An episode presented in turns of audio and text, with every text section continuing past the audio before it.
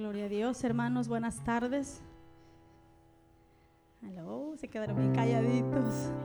Que el Señor les bendiga, sean bienvenidos hoy a este hermoso día que el Señor nos ha permitido, amén. Gloria a Dios, le damos la bienvenida al Padre, al Hijo y al Espíritu Santo. Y le damos la bienvenida a ustedes, amén. Porque han puesto en su corazón o venir para adorar y exaltar el nombre de nuestro Señor. Amén. Gloria a Dios. Pues qué día tan hermoso, ¿verdad? Bueno, todos los días son hermosos, pero hoy está muy soleadito y la gente dice, oh, wow, ¿no? Dios es bueno. Amén. Pero gloria a Dios. Amén. Vamos a empezar nuestro servicio. Sean bienvenidos. Amén. A la casa de nuestro Dios para exaltarle y alabarle. Gracias Dios, te exaltamos. ¿Por qué no abre su Biblia, hermanos, ahí en el Salmo 113? Salmo 113, vamos a estar leyendo tres versículos solamente. Gloria a tu nombre, Jesús. Tú eres digno de ser exaltado. Cuando lo tengan, me dicen un amén muy fuerte. Aleluya, son bien rápidos. Gloria a Dios. La palabra del Señor se le dice aleluya. Alabad siervos de Jehová. ¿Cuántos son siervos de Jehová? Amén. A todos aquí, a ver. Alabad el nombre de Jehová.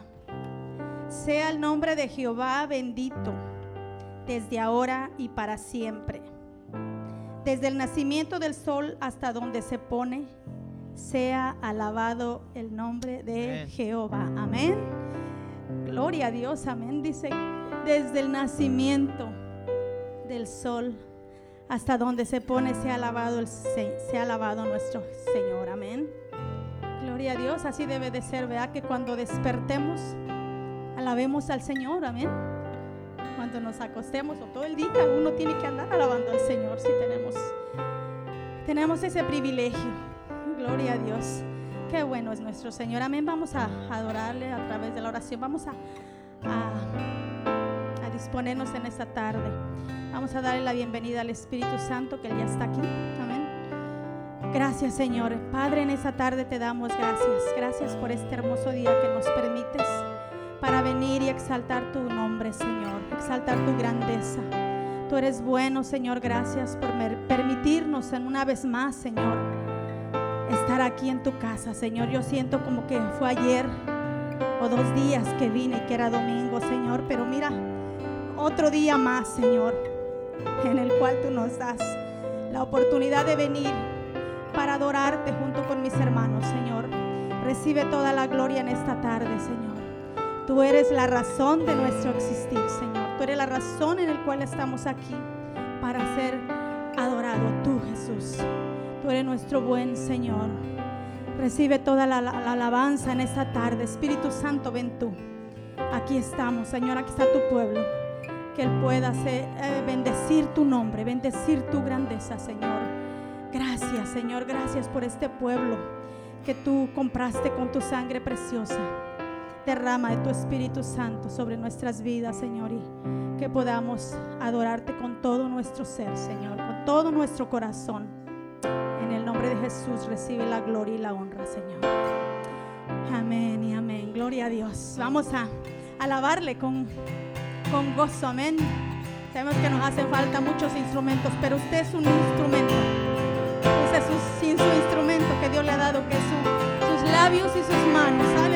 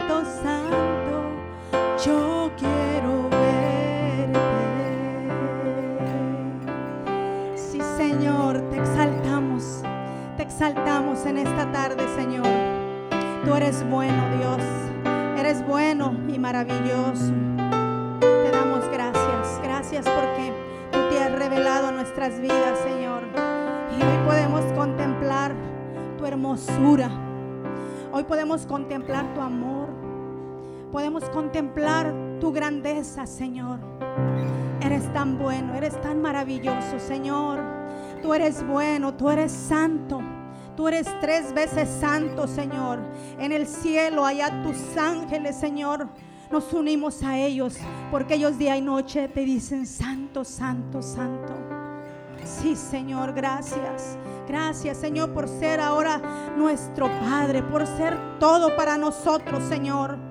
Queremos decirte en esta tarde, Señor, que tú eres el centro de nuestra vida, Señor. a usted ahí donde está, dígale que tú, Señor, eres el centro de mi vida, de mi corazón. ¿Sabe por qué? Porque Él está, Él vive, Él vino a ser morada en nuestro corazón. Qué hermoso eres Dios. Gracias, gracias, gracias por estar aquí con nosotros, porque tú mereces toda la gloria. Tú mereces toda la honra, Señor. Queremos honrarte en esta tarde y en esta tarde y dar tarde y decirte, Señor, que tú eres el centro de nuestro corazón. Tú mereces el honor, Señor. Tú mereces toda la gloria. Tú eres nuestro Salvador. Tú eres nuestro Redentor. Tú nos perteneces, Señor. Te pertenecemos a ti, Señor. Pertenece nuestra vida a ti, Señor. En medio de, de difíciles días, de buenos y de malos. Pero tú estás aquí, Señor. Gracias. Adoramos tu nombre en esta tarde, Señor. Gracias, Señor. Gracias. Tú eres Cristo. Tú eres Cristo quien salvó nuestra vida. Tú eres Cristo quien derramó su vida y, se humilló hasta lo sumo para venir y morar en nuestro corazón. Gracias, Dios. Gracias. Te amamos. Gracias, Dios. Te exaltamos. Te exaltamos, amado Rey. Toma control de nuestra vida, Espíritu Santo. Dígale. El centro de Jesús.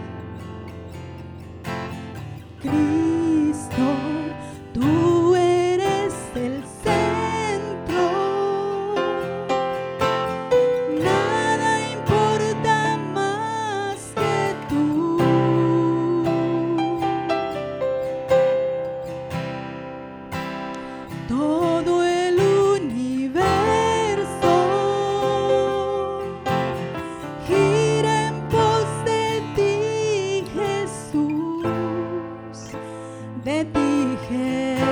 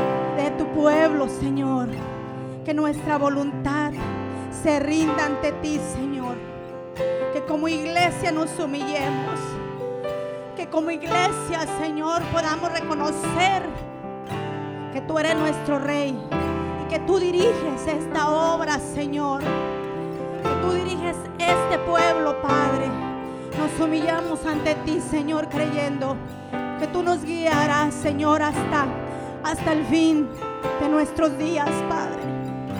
Ayúdanos, Padre, a seguir, Señor, confiando de que tú vas adelante de nosotros, Señor. Que nunca nos desviemos de tu camino, Padre. Gracias, Señor. porque no le decimos, Jesús, el centro de tu iglesia? Aleluya. El centro de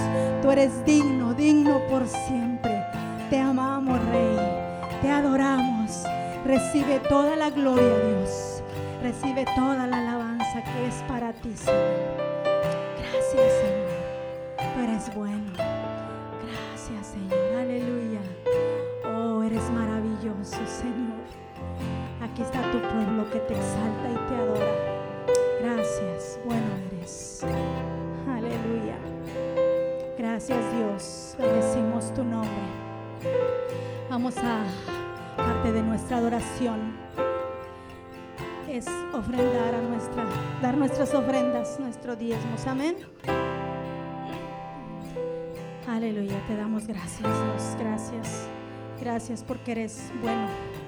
Gracias por suplir todas nuestras necesidades físicas, Señor.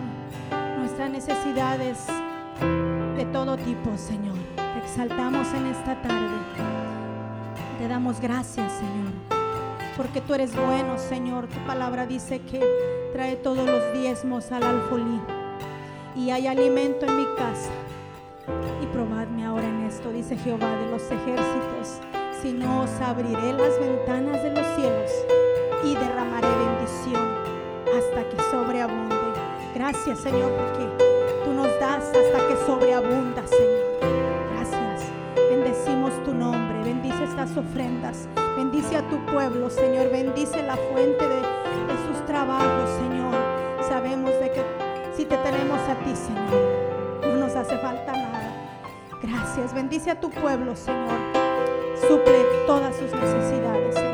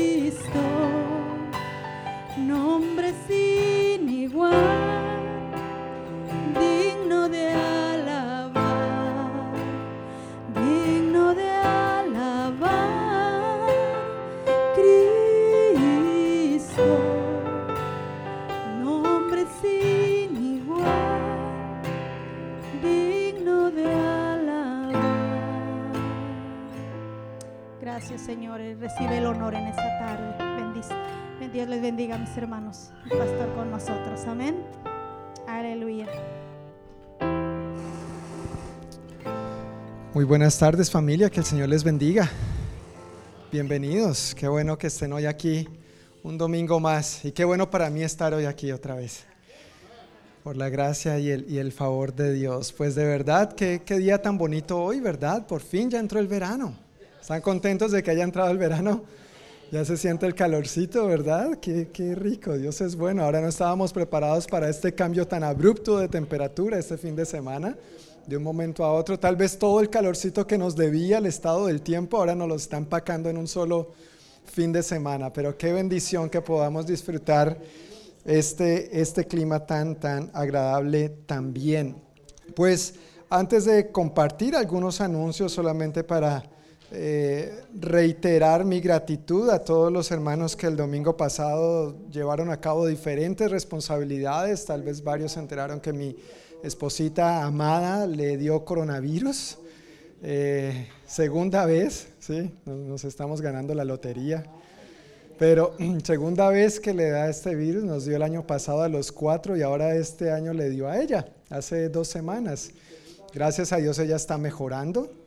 Eh, sí tuvo unos síntomas un poquito fuertes, pero nada pues de, de, emergencia que hubiera que acudir a respiración artificial o la clínica o algo así. Pero está recuperando, se agradece y agradecemos su apoyo en oración y los que han estado preguntando, sirviendo de una u otra manera. Y por consiguiente, al ella dar positivo, pues obviamente nosotros por precaución, los niños y yo no vinimos al servicio el domingo pasado, aunque nosotros nuestro resultado dio negativo y esta semana lo volvimos a hacer y volvió a dar negativo, así que solamente por, por esa razón también, por precaución, estamos eh, tomando estos exámenes, salieron negativos, no hemos tenido ningún síntoma, Dios nos ha guardado. Eh, mi esposa se ganó la lotería, entonces no sé por qué, pero sigue mejorando por la gracia de Dios. Amén. Entonces, gracias de verdad por cubrir tantas cosas el domingo pasado último minuto, especialmente el equipo de escuela dominical, porque le tocaba la clase a mi, a mi esposa. Ah, no, mentiras, el domingo pasado yo iba a predicar, era el Día del Padre. Ella tenía el sermón listo para el Día del Padre, ella iba a dirigir la alabanza y a último minuto también, Mari, por favor, encárgate de dirigir. David, sorpresa, te toca predicar, mi hermano, pero gracias a todos de verdad por, por cubrir y por ayudar de diferentes formas. Eso es la bendición de ser un equipo y ser una familia en el Señor, ¿verdad? Eh, tenemos ese apoyo, ese respaldo y debemos estar para servirnos mutuamente los unos a los otros. Y coincidencialmente, de eso hablamos un poquito en la reunión de hombres anterior también acerca de la generosidad, el servicio, la hospitalidad desde la perspectiva bíblica. Entonces, mil, mil gracias por atender todas esas diversas necesidades. Pues un par de anuncios que tengo para compartir hoy y que tienen en su boletín. Todos tienen su boletín, recibieron boletín a la entrada. Si no tienes uno de estos, y cuidado con el papelito que está en el medio, no se te vaya a caer. Si se te cayó, recógelo, por favor, gracias.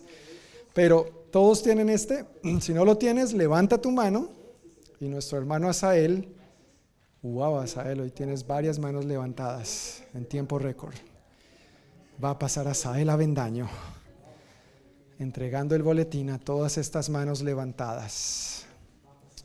Ahí están las eh, fechas, actividades que habitualmente tenemos, están las notas del sermón del día de hoy para que también puedan seguir las notas mientras avanzamos hoy en la predicación de la palabra. Pues solamente un par de anuncios tiene que ver con que en julio tendremos algunas visitas, tendremos varias visitas en este mes de julio. Estoy muy, muy contento, muy emocionado y agradecido por esto. La primera visita la recibiremos en dos semanas, el domingo 10 de julio. Es una visita muy especial y espero que no se la pierdan. Si quieren saber de quién se trata, venga el 10 de julio. Venga el 10 de julio a las 5 de la tarde, sabrá quién nos estará visitando ese domingo para el servicio. Así que no se lo pierdan, por favor. Eso será en dos semanas. Y luego esa misma semana, pero el viernes 15 de julio, las mujeres tendrán su reunión. El viernes 15 de julio a las 7 de la noche en el Banquet Room, las mujeres tendrán nuevamente su reunión eh, me he enterado que han tenido muy buen tiempo, han hecho cosas muy chéveres, la han pasado bueno. Por ahí sé que un grupito se ha estado reuniendo para trabajar en esa dirección, para orar, para hacer los preparativos. Gracias por hacer todo eso también. Y ese viernes también tendrán ustedes, mujeres preciosas del Señor, una invitada que les compartirá la palabra. Estará con ustedes Basgier Jiménez. Ella es nuestra pastora de área del distrito hispano. La iglesia cuadrangular, la denominación cuadrangular, aquí en los Estados Unidos está organizada pues la denominación, luego tenemos distritos, luego hay regiones y luego hay áreas. ¿sí? Todo esto con el ánimo de tal vez coordinar de la mejor manera y darnos un mejor cuidado unos a otros. Pues Basier es la pastora de área que nos corresponde a nosotros dentro del distrito hispano en esta área y ella estará compartiendo la palabra con ustedes esa noche. Así que no se la pueden perder tampoco porque va a estar bien, bien chévere. Y como siempre, queremos pedir el favor, si estás pensando en asistir, preciosa mujer del Señor, anótate en la famosa hojita. ¿Está bien? Entonces voy a pedir el favor a mi hermana Yesenia. Como es reunión de mujeres, voy a pedirle a Jessie. Haz a él, yo sé que ya te estabas levantando. Gracias, mi hermano, pero Vamos a darle chance a las damas. Entonces, Jesse, ya sabes, que ninguna mujer salga sin que se anote. Así, en el amor de Cristo. Pero afuera en la mesita va a estar esa hojita para que si tú deseas asistir, por favor, te anotes y no te la pierdas. Y si tienes alguna invitada, pues esa es una buena oportunidad para una amiga, una familiar que necesita acercarse a Cristo. Anótala ahí también. Siempre eso nos ayuda a estarnos preparando de antemano para no solamente los materiales, a veces he enfatizado mucho los materiales y lo que hay que hacer para la reunión, pero es sobre todo para orar también. Es sobre todo para orar por las personas en esa lista y que el Señor se mueva en cada corazón. Amén. Pues con estos dos anuncios, los chiquitines entonces pueden pasar a su clase de escuela dominical. Los chiquitines entre 3 y 11 años pueden ir hoy a su clase y los chiquitines más grandes nos quedamos aquí para la nuestra.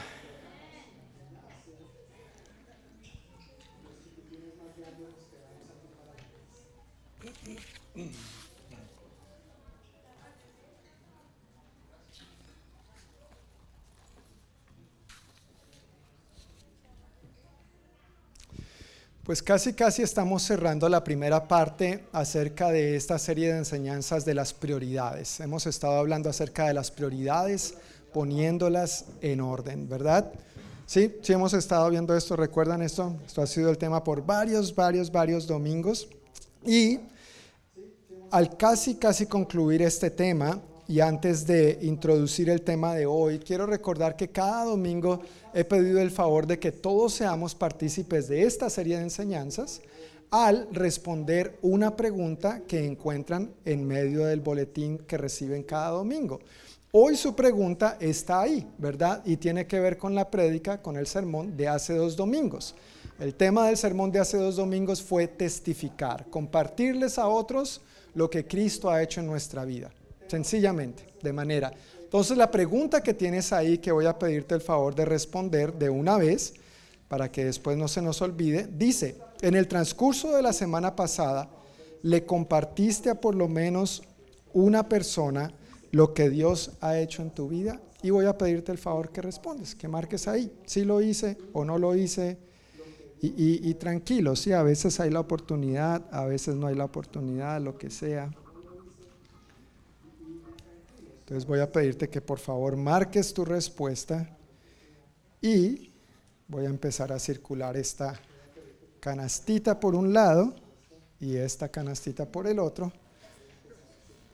Y luego la pueden dejar al final los últimos hermanos allá sobre la mesa y yo la recojo al final. Ya casi se acerca de que veamos los resultados de las elecciones, digo, de la encuesta. Vamos a ver cómo nos ha ido domingo a domingo con estos temas que hemos ido tratando y, cómo nos ha ido poniéndolo en práctica, ¿verdad? La Biblia nos invita a que seamos oidores y hacedores. Entonces, eso es una manera bien práctica de evaluarnos a nosotros mismos, no con el ánimo de juzgar, de apuntar, de señalar, pero ver dónde estamos parados como congregación respecto a estos puntos y también cómo orar más puntual e intencionalmente en estas direcciones. ¿Estamos de acuerdo? Entonces, muchísimas gracias, muchísimas gracias por, por participar respondiendo en esto. A veces en, varios domingos al ver la hoja de la asistencia y ver los papelitos que me devuelven, puedo notar que no todos, si hay 50 y hay 40 papeles, es evidente que no todo el mundo está respondiendo. Entonces, ojalá tú puedas responder para que seamos lo más certeros posibles y tengamos una evaluación más certera entre todos nosotros. Pero de verdad, mil gracias a los que han estado respondiendo y se han animado a ser parte de esto. Antes de seguir, también se me estaba escapando algo. En primer lugar, dar la bienvenida a la señora Guadalupe. Señora Guadalupe, bienvenida, Dios le bendiga. la, mamá de Socorro, Socorro, el socorro que le vino del Señor a nuestro hermano Filiberto. ¿De dónde vendrá mi socorro? Y te llegó, ¿verdad? bueno, bienvenida, señora Guadalupe, Dios le bendiga. Y también tenemos a Axel, ¿verdad? Axel, me acordé de tu nombre, bienvenido por segunda vez, pero un aplauso también para Axel. Bienvenido. Ok, pues hemos estado hablando entonces por varios domingos acerca de poner en orden las prioridades y para ello tenemos que comenzar poniendo primero lo primero. ¿Quién es primero? Dios. Si nuestra vida es como un rompecabezas, ¿has armado rompecabezas alguna vez? ¿Sí? ¿Sí? Creo que todos hemos hecho eso alguna vez en la vida, ¿verdad? Así sea uno de 10 piezas, pero lo hemos hecho. Para que cada pieza caiga en su lugar, es importante que cada una tome la forma que le corresponde, ¿no es cierto? A veces uno trata de forzar y meter hasta que se da cuenta, no, esa definitivamente no va ahí. Y a veces en la vida nos pasa igual, tratamos de forzar piezas y cosas en nuestra vida que no van ahí. El único que va ahí es Dios. Es Dios. A Él tenemos que ponerlo primero y de allí van a ir encajando las demás piezas, las demás fichas en todas las áreas de nuestra vida. El pasaje que vamos a ver hoy es una de esas historias con la que creo que la mayoría de, de nosotros, o, o quizás todos, nos identificamos de alguna manera.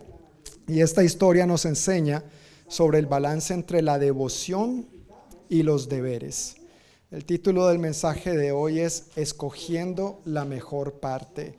Y quiero invitarte a que abras tu Biblia conmigo en Lucas capítulo 10, versículos 38 al 42.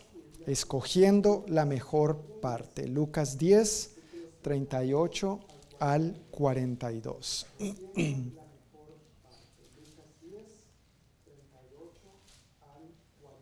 Si no tienes una Biblia contigo, puedes usar una de las que están ahí al frente tuyo para que puedas seguir la lectura. Si prefieres español, está en español. Si prefieres en inglés, está en inglés. Si prefieres mandarín, búscalo en el celular, porque no tenemos aquí. ¿Ya estamos ahí? Lucas 10, 38 al 42. Esto está en la página 1548. Dice así la palabra de Dios. Durante el viaje a Jerusalén, Jesús y sus discípulos llegaron a cierta aldea donde una mujer llamada Marta los recibió en su casa. Su hermana María se sentó a los pies del Señor a escuchar sus enseñanzas, pero Marta estaba distraída con los preparativos para la gran cena. Entonces se acercó a Jesús y le dijo, Maestro, ¿no te parece injusto que mi hermana esté aquí sentada mientras yo hago todo el trabajo? Dile que venga a ayudarme. El Señor le dijo, mi apreciada Marta, estás preocupada y tan inquieta con todos los detalles. Hay una sola cosa por la que vale la pena preocuparse. María la ha descubierto y nadie se la quitará. Padre, muchísimas gracias por tu palabra. Acudimos a ti en oración una vez más, Dios, eh, dándote gracias por proveernos este espacio, este lugar. Gracias por el privilegio de alabarte con tanta libertad. Ahora nos disponemos, Señor, de todo corazón para recibir lo que tú tienes para nosotros hoy. Háblanos, renueva nuestro entendimiento, transfórmanos más y más a tu imagen y semejanza. Llevamos cautivo todo pensamiento a la obediencia de Cristo y que nos ayudes a estar aquí físicamente pero también con todo nuestro corazón, con toda nuestra alma, con toda nuestra mente y con todas nuestras fuerzas. En el nombre de Jesús. Amén. Amén. Bueno, ¿ya habías leído este pasaje o habías escuchado de esta historia? La famosa historia de dos hermanitas que se querían mucho, Marta y María. ¿Sí? E-, ese asunto no quiere decir que no se quisieran, eso es parte de la vida. ¿Tienes hermanos? Pasaba con tus hermanos que te quejabas frente a tus padres, ah, es que hizo, es que no está haciendo, es que yo estoy haciendo todo el trabajo, nos mandaron a limpiar y mira, el otro está ahí sentadote haciendo nada, yo me encargo de todo, ¿no es cierto? Cualquier parecido con la realidad es pura coincidencia, eso no, Entre nosotros obviamente esto no tiene mucho que ver, pero ¿alguna vez has recibido visitas o huéspedes en tu casa? Sí, por lo menos alguna vez. E implica trabajo, ¿no es cierto? Porque tú quieres ser un buen anfitrión, tú quieres atender bien a la visita, ¿sí o no? Uno no quiere que la visita llegue y apenas llegue ya que se vaya. No sé si conocen ese dicho, pero en Colombia se dice que si uno quiere que la visita se va temprano, se pone la escoba detrás de la puerta.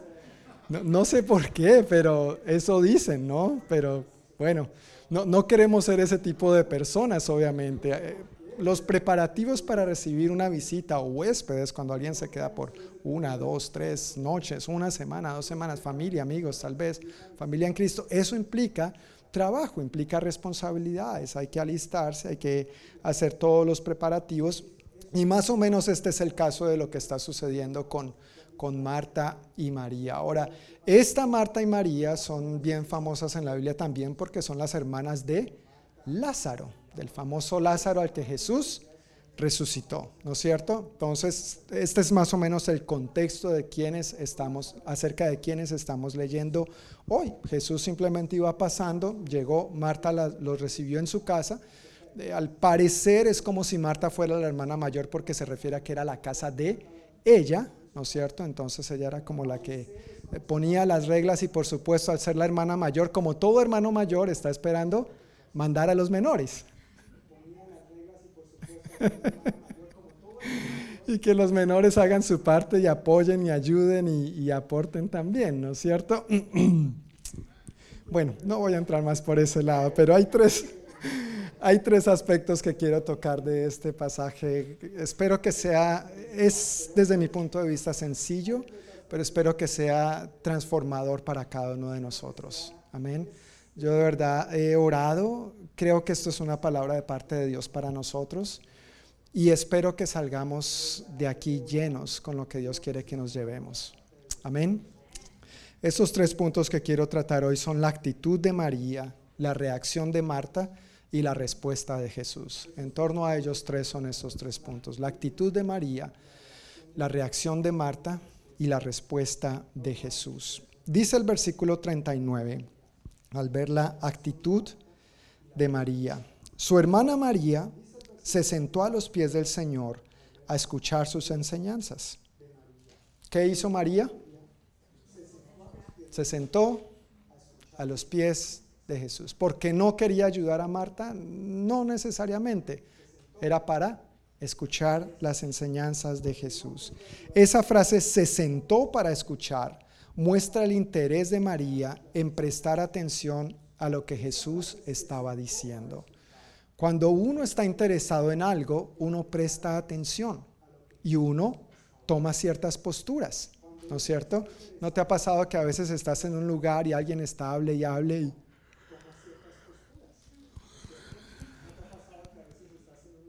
Está súper interesante la, digo, la, la clase, la charla, la conferencia. Uno toma ciertas posturas que muestran interés o muestran todo lo contrario. ¿No es cierto? A mí me ha pasado en ocasiones donde yo he visto a muchos hermanos que, uy, asienten. Y yo, amén, el hermano está sintiendo, la hermana está sintiendo. Y no, no es que estaban asintiendo, es que el sueño ya no les podía, ¿no es cierto?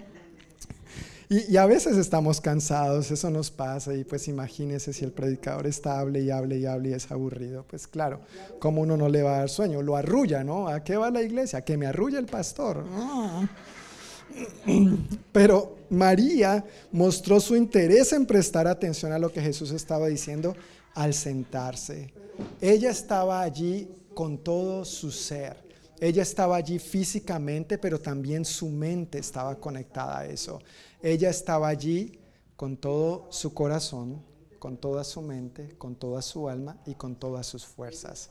Ella estaba dispuesta con todo su ser para lo que Jesús tenía que decir. Ella quería aprender, ella quería prestar atención. ¿Te ha pasado que a veces tal vez estás en un lugar físicamente, pero tu mente está en otra parte? ¿Sí? ¿Sí te ha pasado? Qué bueno, a mí también. Gracias Señor que no soy el único. Pero a veces nos pasa, nos distraemos muy fácilmente. Y tal vez nos pase hasta aquí mismo. ¿No es cierto? Las seis. Ay, esos frijolitos que me están esperando. La tortilla. Ay, dejé la estufa prendida. Yo no sé, uno se empieza a acordar de cosas. Sino lo, que no hizo, lo que, se lo que tiene pendiente. Luchamos con ese tipo de cosas. Entonces, físicamente nos encontramos en un lugar, pero en nuestra mente estamos lejos. Últimamente mi esposita, que a propósito está ahí en videollamada, hola mi vida, no le digan. Ella está ahí últimamente, mi esposita me ha dicho, mi amor, es que estoy hablando contigo, pero yo veo tu mirada perdida. Y yo, otra vez, no puede ser que me pase tanto. Entonces tengo que esforzarme por estar ahí para ella, por prestarle atención, porque lo que ella tiene que decirme es importante. Entonces quiero darle el respeto y la importancia que ella se merece. Y con los niños a veces me pasa también, ya lo he dicho, especialmente cuando me hablan en inglés, en inglés ya llega el punto donde, ah, espérate, espérate, cambia español, cambia español, ¿no es cierto? Pero sí, muchas veces estamos físicamente en un lugar, pero nuestra mente está divagando por otro lado. Si ese es tu caso en este momento, por favor, por favor, enfócate, enfoquémonos, estemos aquí.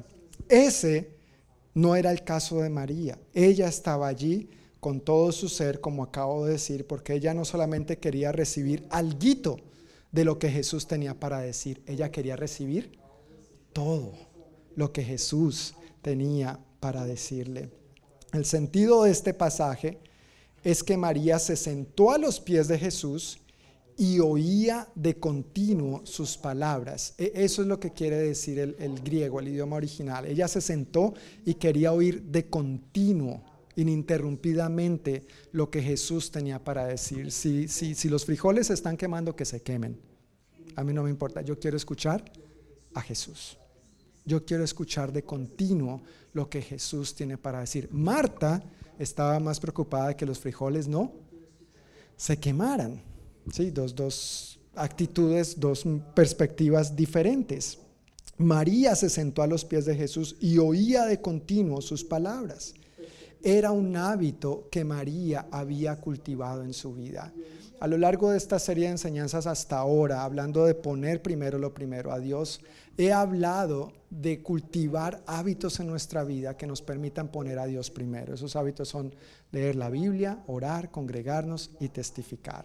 Para María, esto de escuchar a Jesús de continuo, de manera continua, era un hábito que ella había cultivado y es algo que los evangelios nos dejan ver por igual. Cada vez que se menciona a esta María en los evangelios, si no me equivoco, son tres veces solamente que se menciona a esta María en los evangelios, se dice esto acerca de ella, que ella estaba a los pies de Jesús. Una de esas primeras escrituras las vemos, la vemos aquí mismo en Lucas 10:39. Su hermana María se sentó a los pies del Señor a escuchar sus enseñanzas. Está claro, ¿verdad? Si puedes ir conmigo a Juan sin perder Lucas 10, por favor, sin perder Lucas 10, que es nuestro pasaje principal hoy. Ve conmigo a Juan capítulo 11. Juan capítulo 11 nos cuenta lo de la resurrección de Lázaro. No vamos a leer toda la historia, pero solamente el versículo 32, Juan 11:32. ¿Cuál fue la actitud de María en ese momento? Dice, cuando María llegó y vio a Jesús, ¿qué hizo? Se postró a sus pies, cayó a sus pies y dijo, Señor, si tan solo hubieras estado aquí, mi hermano no habría muerto ella cayó a los pies de Jesús. Y en Juan 12, ahí el siguiente capítulo, Juan capítulo 12, versículo 3, dice, entonces María tomó un frasco con casi medio litro de un costoso perfume preparado con esencia de nardo, le ungió los pies a Jesús y los secó con sus propios cabellos. La casa se llenó de la fragancia del perfume. En los quehaceres vemos a María a los pies de Jesús. En el dolor, la pérdida y la aflicción vemos a María a los pies de Jesús. Y en el servicio vemos a María a los pies de Jesús. Para María, estar a los pies de Jesús era un estilo de vida. No era una excepción a la regla, no era algo que hacía de vez en cuando, no era algo que hacía los domingos de 5 a 7, era su diario vivir.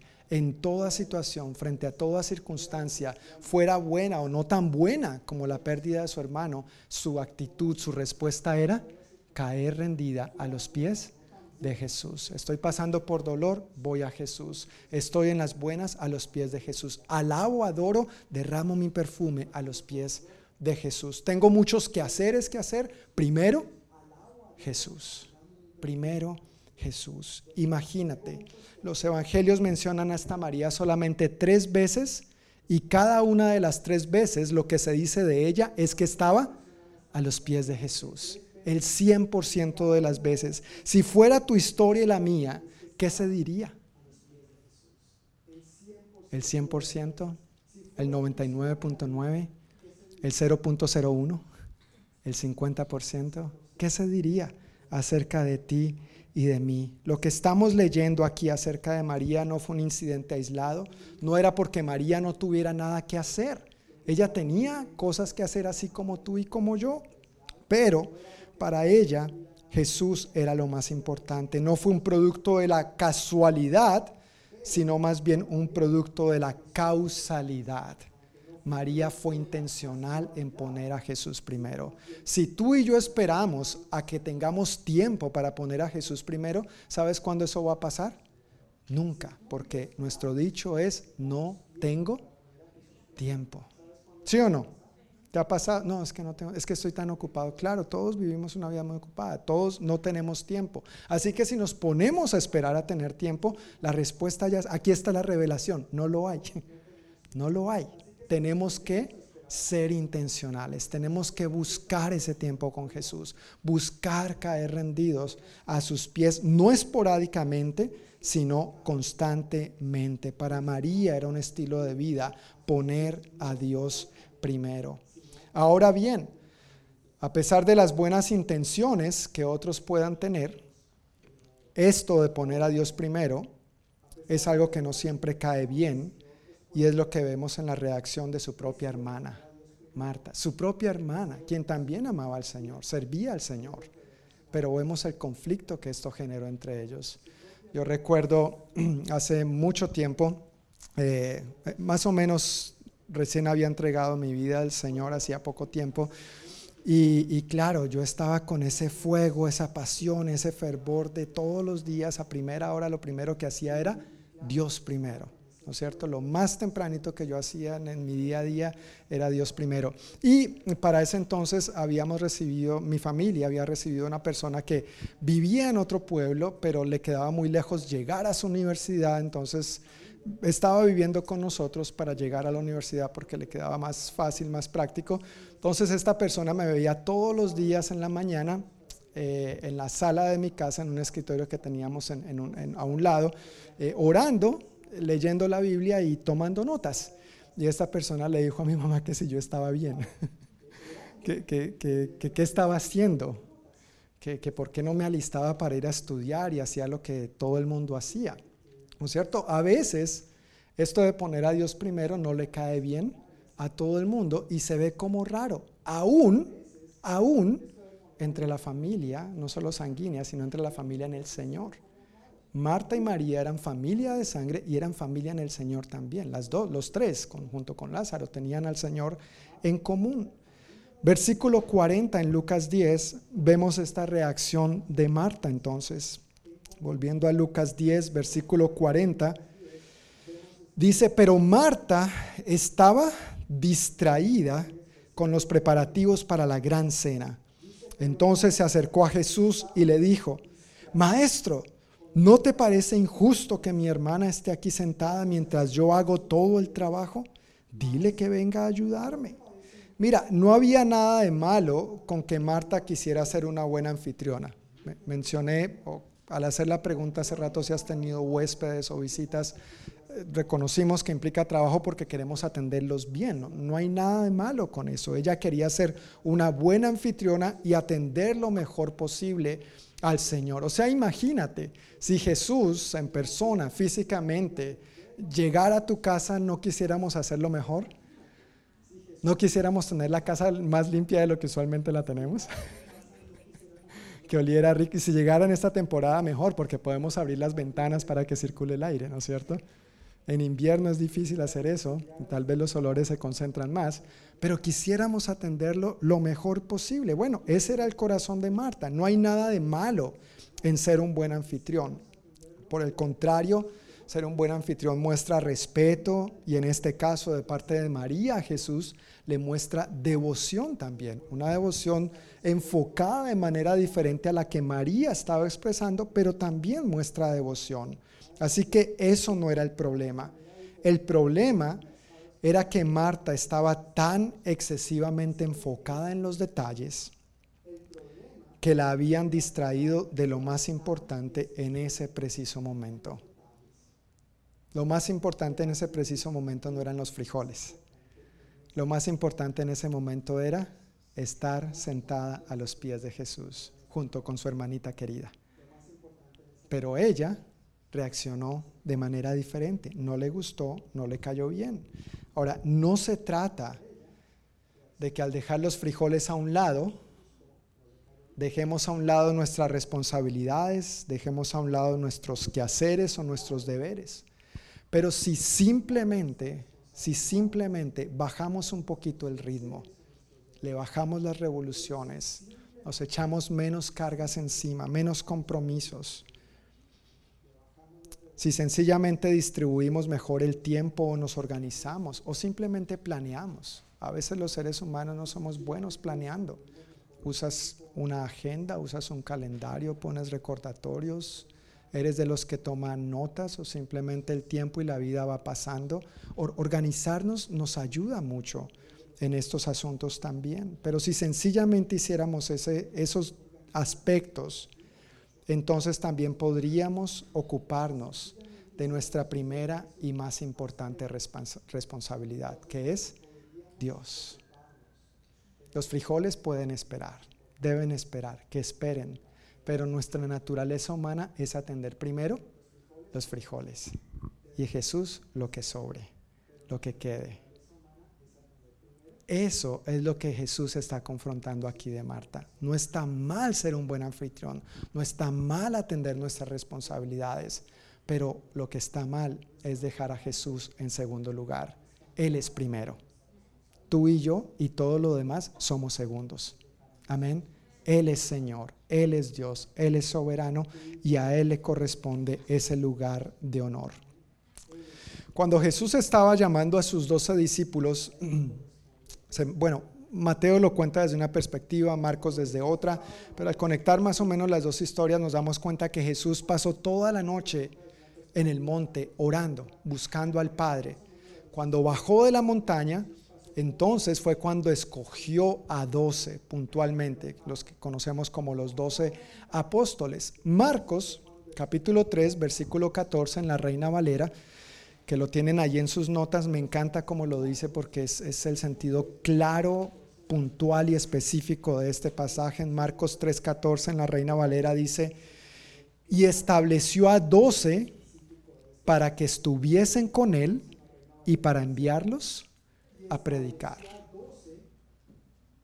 ¿Estableció a estos doce para qué? Primero, ¿para qué? Para que estuvieran con Él. Primero, ¿para qué? Para que estuvieran con Él.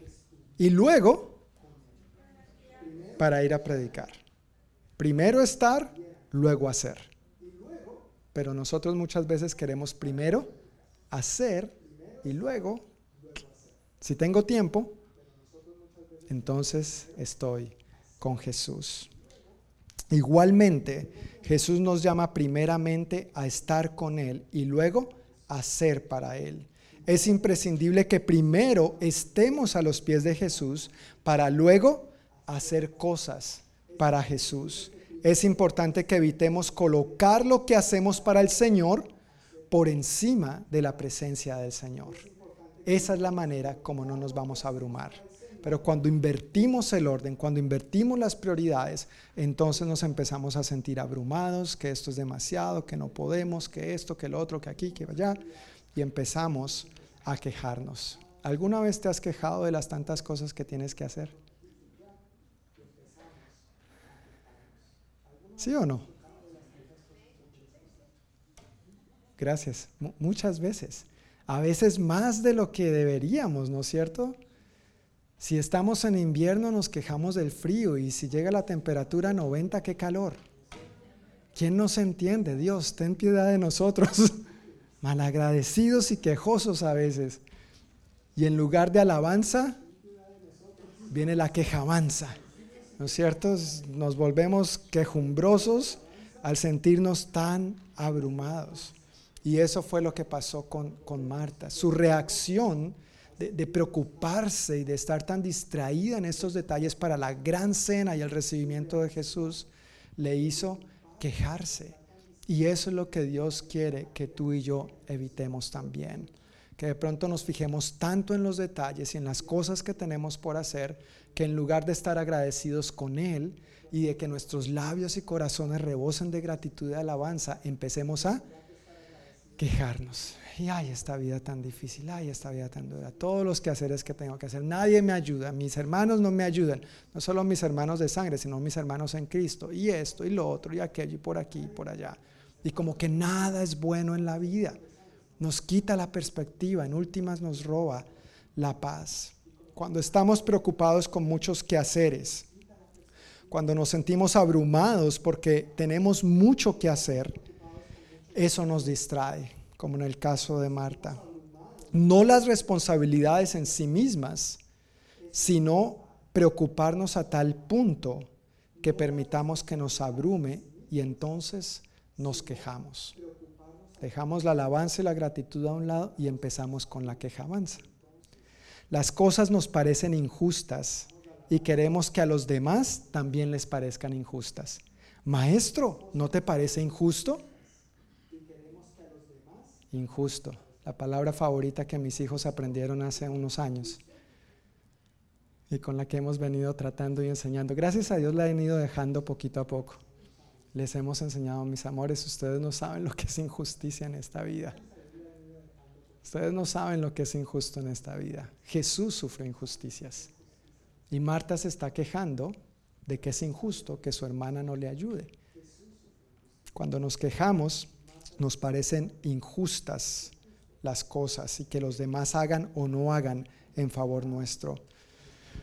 Nos quejamos y nos hace vernos justos y rectos en nuestra propia opinión porque pensamos que somos los únicos que estamos haciendo algo productivo o que somos los únicos que estamos haciendo todo el trabajo. Maestro, ¿no te parece injusto que mi hermana esté aquí sentadota mientras yo hago una parte del trabajo, no, todo el trabajo. Cuando tomamos esa actitud de queja, nos hace creer que nosotros somos los únicos que estamos haciendo todo el trabajo. ¿Te ha pasado a veces en casa con los quehaceres? Algunas cabecitas se están moviendo tímidamente así, porque entiendo, estamos en familia, estamos entre familia, ¿sí o no?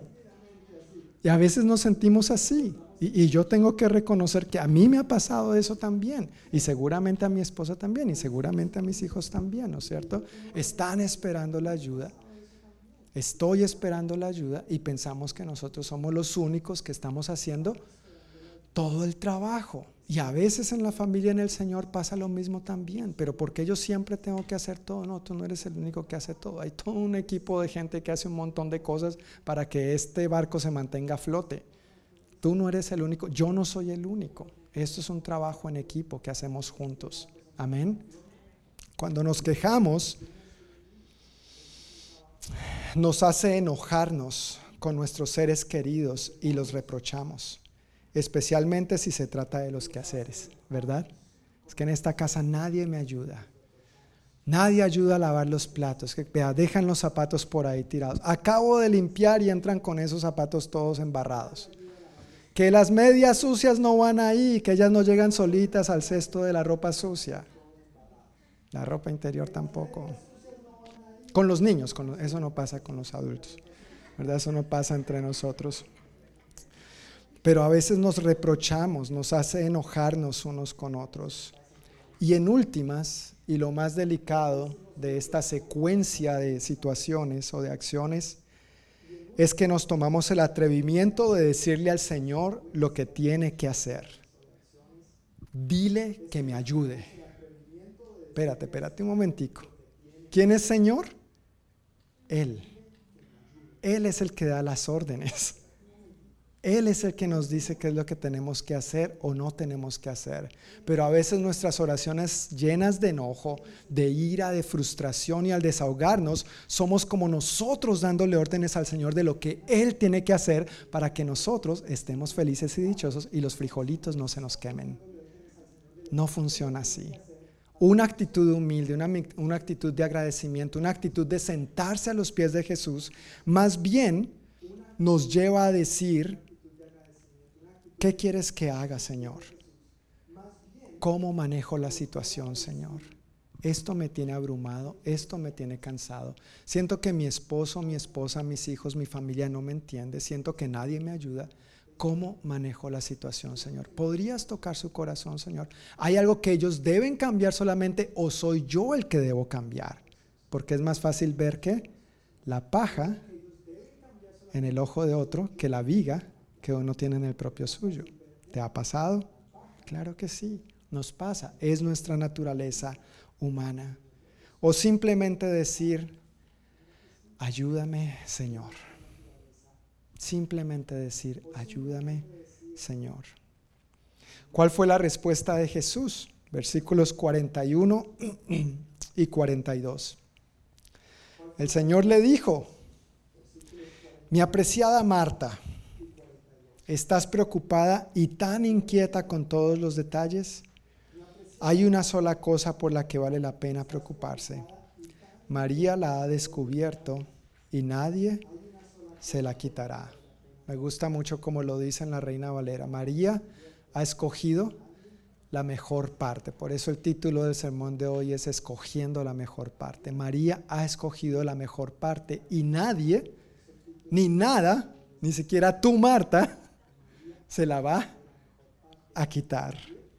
Jesús no rechazó la hospitalidad de Marta ni desaprobó lo que ella estaba haciendo. Es decir, Jesús no paró a Marta, le dijo, mira, Marta, no quiero frijolitos, no quiero enchiladas, no quiero tacos, no quiero tortilla.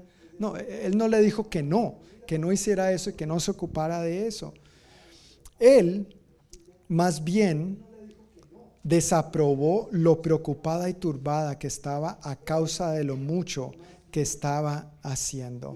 Marta tenía muchas cosas que hacer en ese momento, tal vez como la, al parecer la hermana mayor y la dueña de la casa se sentía en la obligación de que todo estuviera perfecto, de que todo estuviera nítido. Ella no quería eh, que la casa estuviera limpia solamente por donde la suegra fuera a ver. ¿No? Como dice el dicho por ahí, sí, hay que limpiar, sí, mija, limpia por donde la suegra va a ver solamente. No, no, ella quería que todo estuviera impecable, limpio, nítido. Marta tenía cosas que hacer, tenía responsabilidades, quería cumplirlas. Tú y yo también tenemos cosas que hacer, tenemos responsabilidades que atender, tenemos quehaceres que cumplir en casa y fuera de casa otro montón, trabajamos durante el día, llegamos a casa y parece que las cosas no cambiaran, simplemente cambiamos de labor, cambiamos de tipo de actividad, ¿no es cierto? Pero trabajamos en una cosa por fuera, llegamos a casa y trabajamos en otra. Gracias a Dios, somos personas diligentes, responsables y ocupadas. Yo prefiero eso que de pronto estarle predicando a personas vagas, desinteresadas y descuidadas e irresponsables.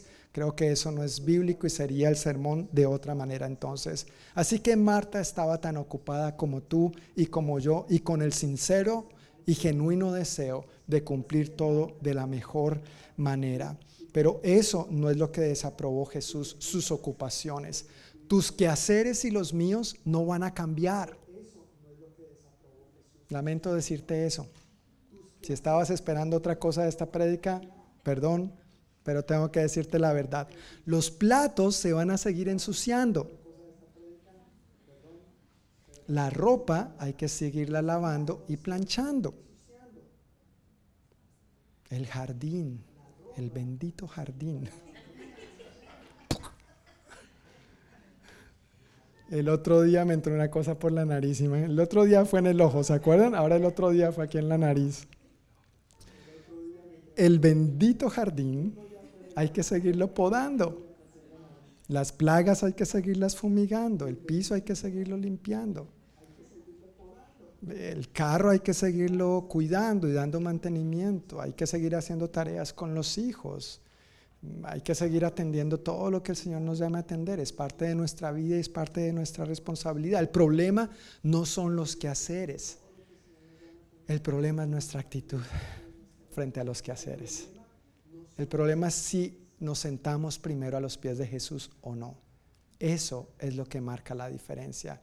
Eso es lo que nos llena de su gracia para enfrentar el día y para hacer o no adecuadamente todo lo que tenemos qué hacer. Lo que Jesús desaprobó en el caso de Marta fue lo preocupada y turbada que ella estaba a causa de lo mucho que estaba haciendo, lo cual la llevó también a menospreciar lo único a lo que sí debía prestarle atención. ¿A quién? A Jesús. Y no solamente menospreció a Jesús, sino que reprochó a su hermana porque no estaba haciendo lo que ella quería que hiciera. Ahora, al igual que Marta, cuando tenemos muchas cosas que hacer, es interesante que pensamos que lo que necesitamos es hacer más y más y más. ¿Te ha pasado? Si yo tuviera más tiempo, si yo tuviera más dinero, si yo tuviera más dones, si yo tuviera más gente que me ayudara, si más, más, más, y entonces nos envolvemos en un círculo vicioso de activismo en nuestra vida personal, en nuestra vida familiar, en el trabajo, nos volvemos adictos al trabajo, pasa en la iglesia. A veces hay iglesias que son llenas de activismo, pero poco relacionismo con el Señor. Es más actividad y actividad y actividad, pero poner a Dios primero. Si cabe Jesús en la iglesia bien, lo importante son mis actividades. Eso es lo que Dios quiere que nosotros evitemos. Pensamos que la solución es simplemente hacer más. Y a veces ni siquiera pensamos, no se nos ocurre la brillante y sencilla idea de que lo primero que tenemos que hacer es sentarnos a los pies de Jesús, porque Él es primero. De allí viene todo lo demás. De allí fluye ordenadamente todo lo demás y cada pieza empieza a encajar en su lugar. Hebreos 4:16 dice, acerquémonos con toda confianza al trono de la gracia de nuestro Dios Allí recibiremos su misericordia y encontraremos que la gracia que nos ayudará cuando más la necesitemos. ¿Te sientes abrumado por tus responsabilidades? Hermano, hermana, acudamos al trono de la gracia. Allí es donde encontramos la gracia para ayudarnos cuando más la necesitemos. Primera de Pedro 5:7. Pongan todas sus preocupaciones y ansiedades en las manos de quién? De Dios. ¿Por qué? Porque Él cuida de ustedes. Porque Dios cuida de nosotros, el apóstol Pedro nos invita a poner todas nuestras preocupaciones o ansiedades en sus manos. Filipenses 4:6. No se preocupen por nada a veces nosotros pensamos que el versículo fuera al contrario, ¿no? Preocúpense por todo, no oren por nada. Lo invertimos, lo invertimos. No, no, no, la escritura en Filipenses 4:6 dice, no se preocupen por nada. En cambio, oren por todo. Díganle a Dios lo que necesitan y denle gracias por todo lo que Él ha hecho. ¿Ha hecho algo Dios en tu vida? Démosle gracias. Oremos por todo y dejemos nuestras preocupaciones en sus manos. Y Mateo 11:28. Vengan a mí todos los que están cansados y qué? Y cargados. Y yo les daré descanso. ¿Estás cargado? ¿Estás cansado? ¿Te sientes agobiado? ¿Te sientes abrumado, abrumada por los quehaceres o por lo que sea? ven a Jesús. Él es el único que puede darte descanso. Jesús primero. Siéntate a los pies de Jesús primeramente. Luego atiende los frijolitos. Da el paso de fe. Atiende a Jesús primero y te aseguro que los frijolitos no se van a quemar. Y si se quemaran, Jesús va a proveer. Amén. Ese es nuestro Dios. Ese es el Dios en el que decimos creer y al que decimos servir. Pero muchas veces la verdad, si somos honestos, lo ponemos en el último lugar. Primero los frijoles, primero lo que sea, primero yo, primero cualquier otra cosa, menos Dios, menos Jesús. Marta lo hizo de esa manera, María lo hizo de la otra e hizo de eso un estilo de vida. Estar preocupado significa literalmente estar dividido. Preocupado significa literalmente estar dividido, estar distraído. Por eso es que a veces físicamente estamos en un lugar y nuestra mente está en otra. Es un aspecto de la preocupación. Estamos divididos. Estamos aquí, pero no estamos.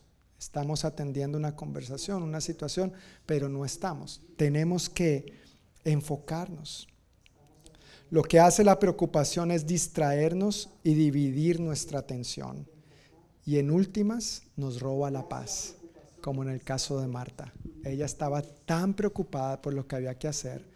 Reprocha a su hermana, se queja contra Jesús, le dice lo que tiene que hacer y en últimas ella está sin paz alguna. ¿Te ha pasado eso alguna vez? Eso pasa en cuestión de segundos. No, identificamos estos pasos, pero es lo que nos pasa cada vez que no atendemos primero a Jesús y nos echamos muchas cargas encima y entonces ponemos a Jesús en último lugar. El Señor Jesús ya había advertido de esto mismo en otros pasajes, como en la parábola de el sembrador, cuando dijo, las semillas que cayeron entre los espinos representan a los que oyen la palabra de Dios. Pero muy pronto el mensaje queda desplazado. ¿Por qué? por las preocupaciones de esta vida y el atractivo de la riqueza. Así que no produce ningún fruto. Jesús también advirtió de esto en el Sermón del Monte, repitiendo tres veces, tres veces, no se preocupen, no se preocupen, no se preocupen. Más bien, busquen primeramente el reino de Dios y su justicia y todas estas cosas, permíteme hacer un paréntesis aquí, y todas estas cosas por las que a veces se preocupan tanto, haciendo que su corazón y su lealtad estén divididos, entonces les serán añadidas. Serán el pilón, serán la ñapa. Pero a veces nosotros buscamos primeramente esas cosas y luego el reino de Dios y su justicia. Jesús entonces le dice al final, en versículo 41, a Marta, mi apreciada Marta. Qué bonito, ¿verdad? En Reina Valera dice Marta, Marta, eh, indicando paciencia, gracia. En esta versión dice mi apreciada Marta. Imagínate Marta cómo está. Está echando humo. Ya no están echando humo los frijolitos, está echando humo ella. Y Jesús le dice, mi apreciada Marta. Con esa mi apreciada Marta, Jesús la exhortó a ella y nos exhorta a nosotros de igual manera a tener cuidado con acciones que nos distraigan de una verdadera devoción a Él. Acciones que aunque sean buenas, no, estaba mal lo que Marta estaba haciendo, ya no estaba pecando al cocinar y al atender a Jesús. Pero acciones que a veces son buenas nos pueden distraer, nos pueden dividir de nuestra lealtad y genuina devoción a Dios. Eso es a lo que Jesús nos exhorta hoy también a nosotros. Cuando ponemos esas cosas en su lugar, todo lo demás es segundo. Cuando ponemos esas cosas en su lugar y escogemos a Dios primero, entonces estamos escogiendo la mejor parte y nada ni nadie nos la va a quitar. Amén. Nada ni nadie nos la va a quitar. A manera de conclusión, en sus notas dice, Sirvamos y atendamos nuestras responsabilidades como quién? Como Marta. Eso es un buen ejemplo de lo que es servir y atender las responsabilidades cuando se busca a Dios primero. Pero sirvamos y atendamos nuestras responsabilidades como Marta, pero como fruto de haber estado a los pies de Jesús. ¿Como quién? Como María. Y así escojamos la mejor parte poniendo a Dios primero.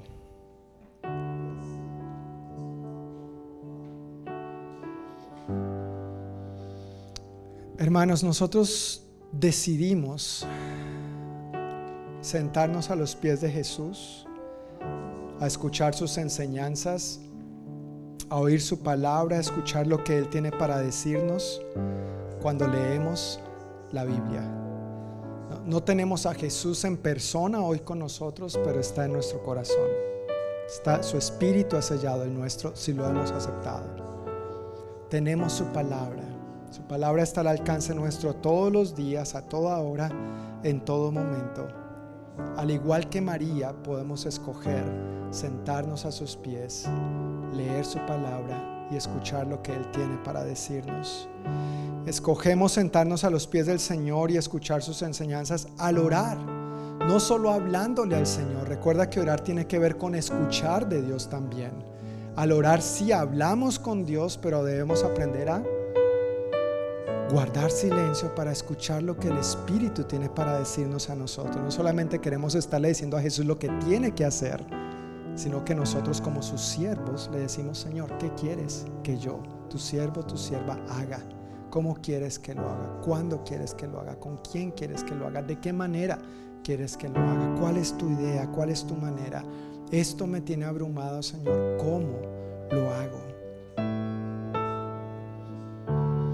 Nos sentamos a los pies del Señor a escuchar sus enseñanzas al congregarnos para recibir juntos su palabra, como lo estamos haciendo ahora. Sigamos haciendo de esto una prioridad. Como enseñé hace un mes ya creo, no dejemos de congregarnos como algunos tienen por costumbre. Y una vez que recibimos lo que Él tiene para decirnos, entonces estamos listos para salir y compartir eso con los demás y testificamos de quién es Él y de lo que Él ha hecho en nuestra vida. Pero ¿qué vamos a decir? ¿Qué vamos a compartir? ¿Qué vamos a testificar si primero no nos sentamos a sus pies? Todo comienza sentándonos a los pies de Jesús.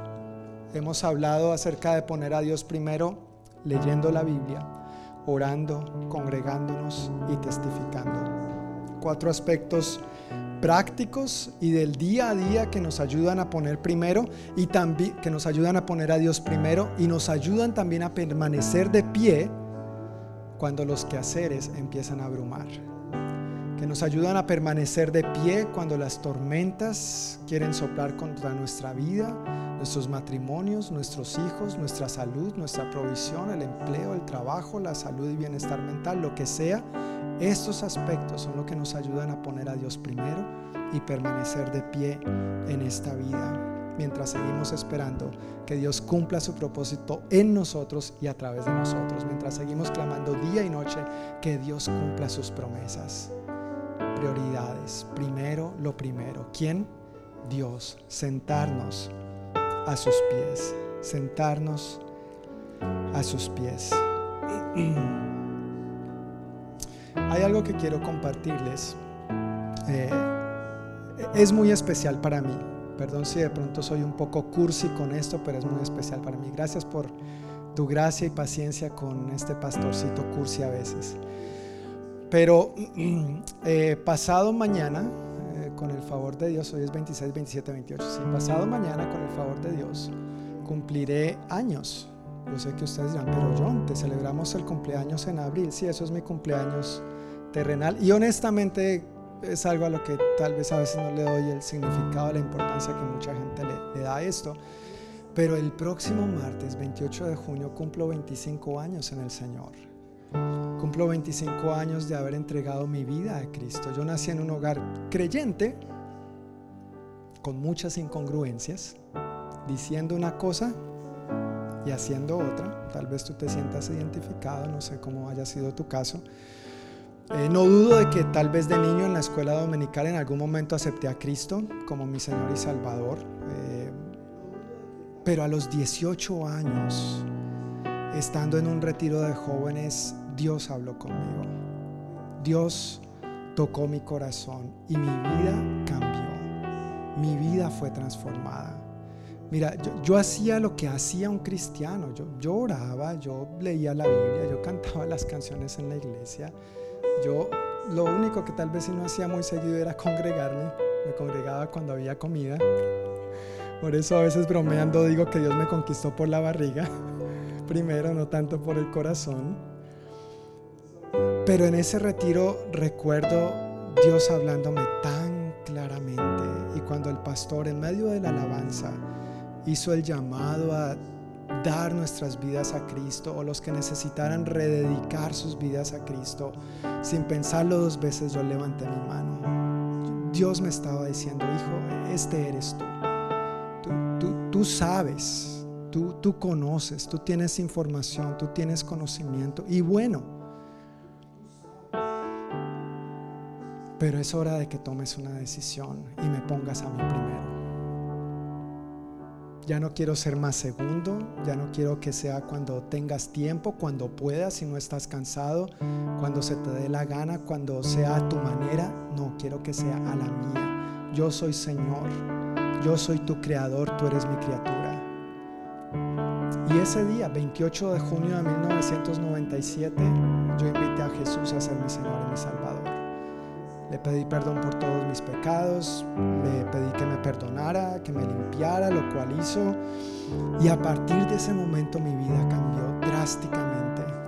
A partir de ese momento, estos cuatro aspectos, leer la Biblia, orar, congregarme y testificar, ha sido el motor de mi vida, día tras día. Esto no es algo espontáneo o esporádico para mí. No soy perfecto, quiero aclarar, no soy perfecto. Hay momentos en los que batallo y lucho con esto porque no tengo tiempo, porque estoy muy cansado, porque estoy muy ocupado, porque tengo muchas cosas que hacer. Pero he visto el fruto en mi vida. Ha valido la pena a lo largo de estos 25 años hacer de estos cuatro aspectos un pilar en. Algo innegociable. Es lo que procuro reproducir en familia, con mis hijos también, junto con mi esposa.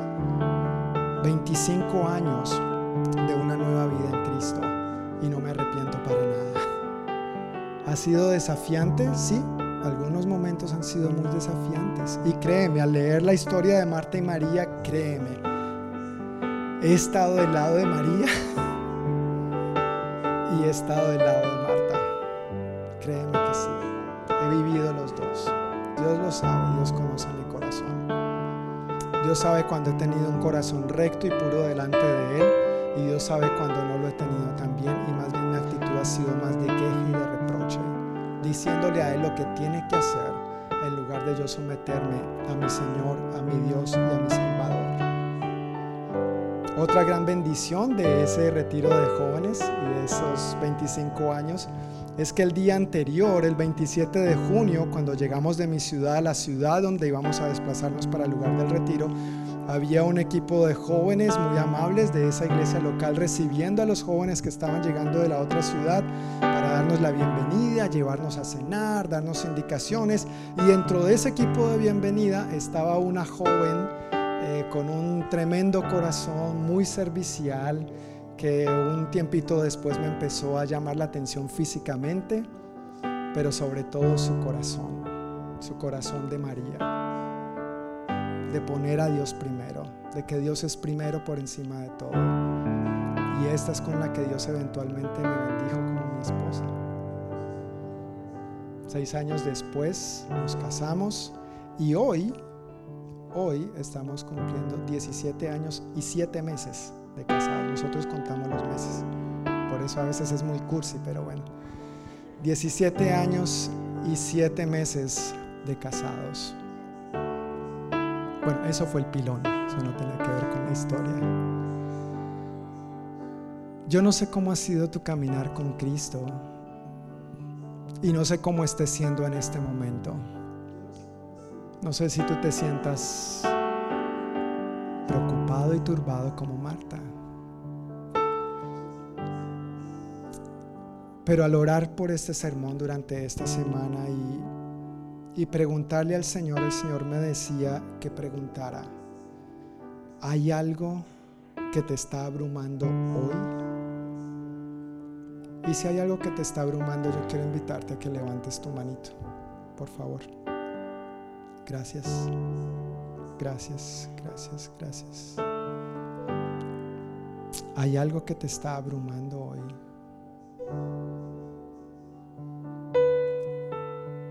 ¿Cómo reaccionas frente a los quehaceres? Algo tan sencillo, ¿no es cierto?, de nuestro día a día.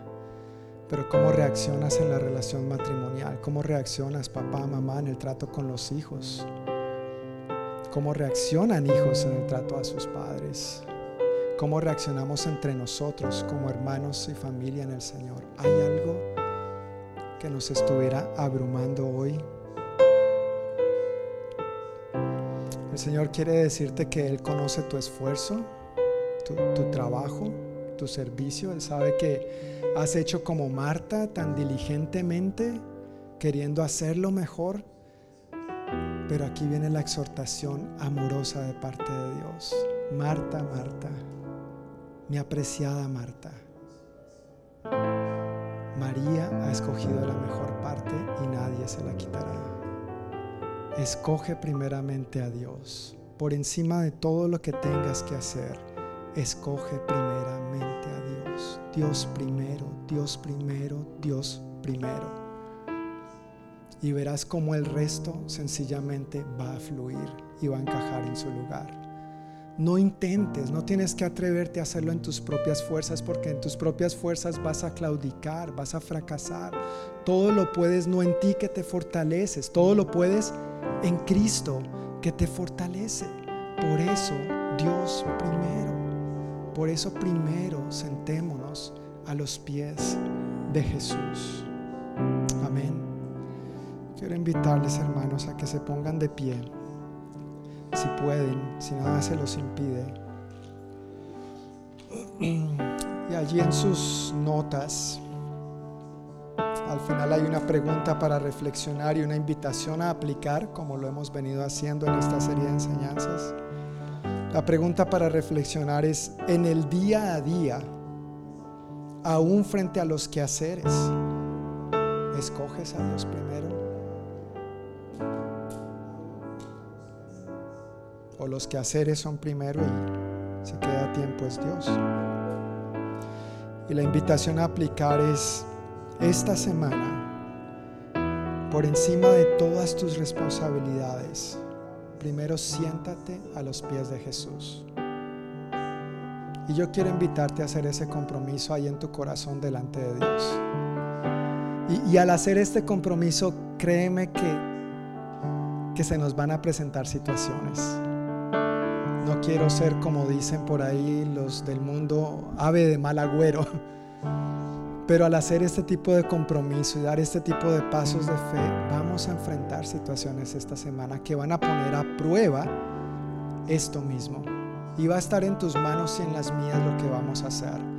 Vamos a turbarnos y a cargarnos como Marta, o no importa si el mundo se está derribando, voy a sentarme a los pies de Jesús. Y yo quiero invitarte que aunque el mundo se esté derribando, aunque la casa se esté cayendo de mugre, siéntate primero a los pies de Jesús. Después Jesús te va a ayudar a limpiar el mugre. Amén.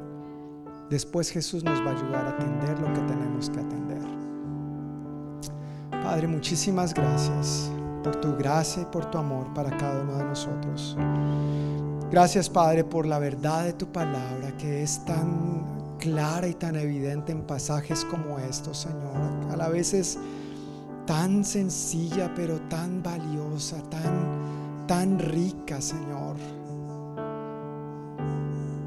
Dios, seguramente varios de nosotros ya hemos escuchado y leído este pasaje muchas veces. Pero yo pido, Dios, en el nombre de Jesús, que lo nuevo, lo fresco que tú tenías para nosotros hoy, sea soplado en cada uno de nuestros corazones.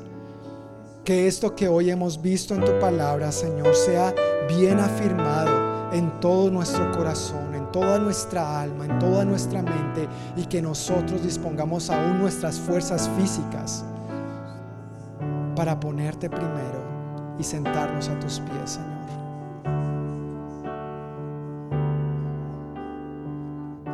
Dios amado, yo quiero pedirte perdón por mí y en nombre nuestro como iglesia, como pastor de esta iglesia, como sacerdote de este pueblo, Señor.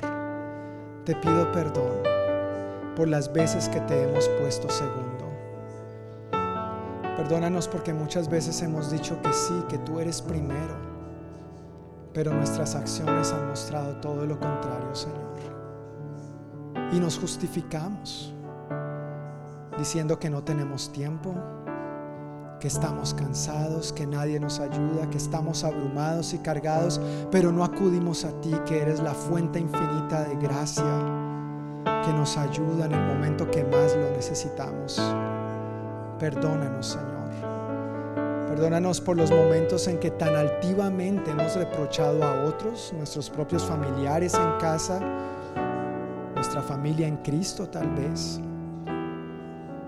nos hemos quejado y hasta nos hemos enojado y nos hemos tomado el atrevimiento de decir lo que tú tienes que hacer.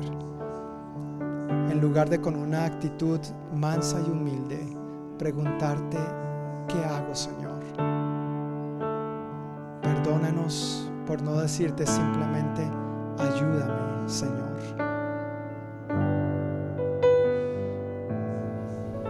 Padre, muchísimas gracias por la verdad de tu palabra. Y mientras transcurrimos esta semana que viene, yo pido Espíritu Santo que tú nos llenes en este momento y nos fortalezcas y nos des la convicción que necesitamos para que de maneras prácticas de verdad te pongamos a ti primero y nos sentemos a tus pies al leer la Biblia, al congregarnos, al testificar, al orar. Y que aunque sucedan situaciones a nuestro alrededor que no estábamos esperando o para las que no estábamos preparados, que aún así nosotros te escojamos a ti primero, Señor.